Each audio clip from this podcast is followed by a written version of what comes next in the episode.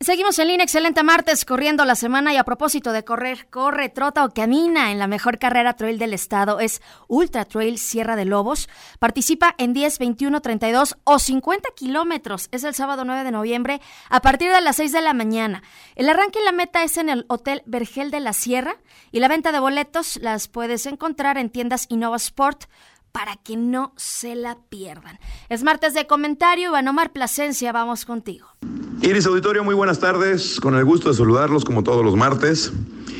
Y hoy quiero tocar un tema del que nadie habla, curiosamente, y menos en el estado de Guanajuato, y es de los más de 8 mil mexicanos que se encuentran parados en la frontera, nada más en frontera de Juárez, que están pidiendo asilo político en los Estados Unidos por la violencia que viven en sus estados. Se hizo un censo y estos mexicanos vienen de Guanajuato, de Zacatecas, Durango y Michoacán. Lo preocupante es si hacemos memoria, que el gobierno de los Estados Unidos, ahora con la caravana migrante de a finales del año pasado, cambió sus políticas y entre ellas es que nada más se les daba asilo a aquellas personas que acreditaran que habían pedido asilo en los países de traslado o en los países de tránsito, uno, y que acreditaran que su vida estaba en peligro. Entonces con eso regresaron a muchos centroamericanos, sin embargo con esa política los mexicanos ya se ahorraron el pollero, dicen pues voy a pedir asilo, cada vez están llegando más, no vemos la presencia de la flamante Secretaría del Migrante, es una secretaría que creó este gobierno estatal, apoyando a los guanajuatenses, y pues no hace falta ser un genio pues para acreditar que Guanajuato, que ocupa los primeros lugares en violencia y en seguridad, pues califica para que los guanajuatenses soliciten asilo político en los Estados Unidos por las condiciones de violencia en las que viven en sus ciudades o en sus estados de origen. Es un tema grave que está repercutiendo esta inseguridad ya no es una ola porque ya llevamos años en esta misma vorágine, este, de, ahora sí que, que huracán de violencia que se incrementa, donde no distinguen, donde funcionarios, políticos, policías, ciudadanos, empresarios, campesinos, de todas las clases sociales y de todas las actividades, somos víctimas de la inseguridad y la violencia.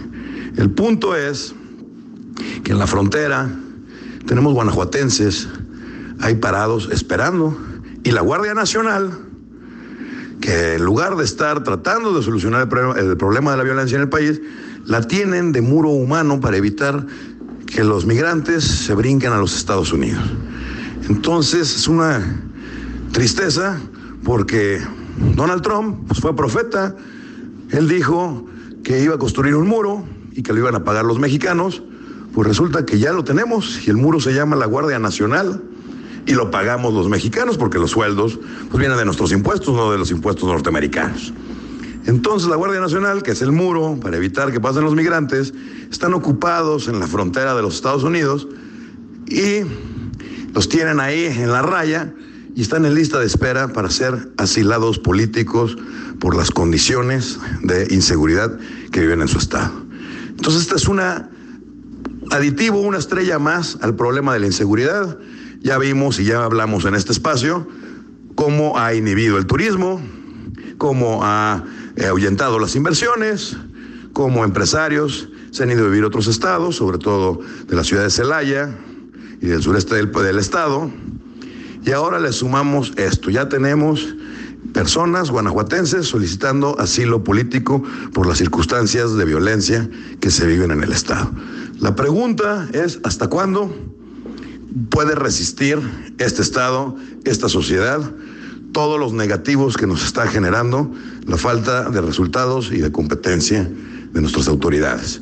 Eso de echarse la bolita de unos a otros no está resultando, y menos ahora que vemos que la flamante Guardia Nacional pues no es otra cosa que un muro que está en la frontera para proteger los intereses norteamericanos y no los guanajuatenses. Así las cosas, Iris Auditorio. Que tengan muy buenas tardes. Gracias Iván Omar, como siempre un gusto tenerte en el espacio y escuchamos nuevamente la colaboración en Spotify. Búscanos como en línea. Hacemos corte, regresamos con más.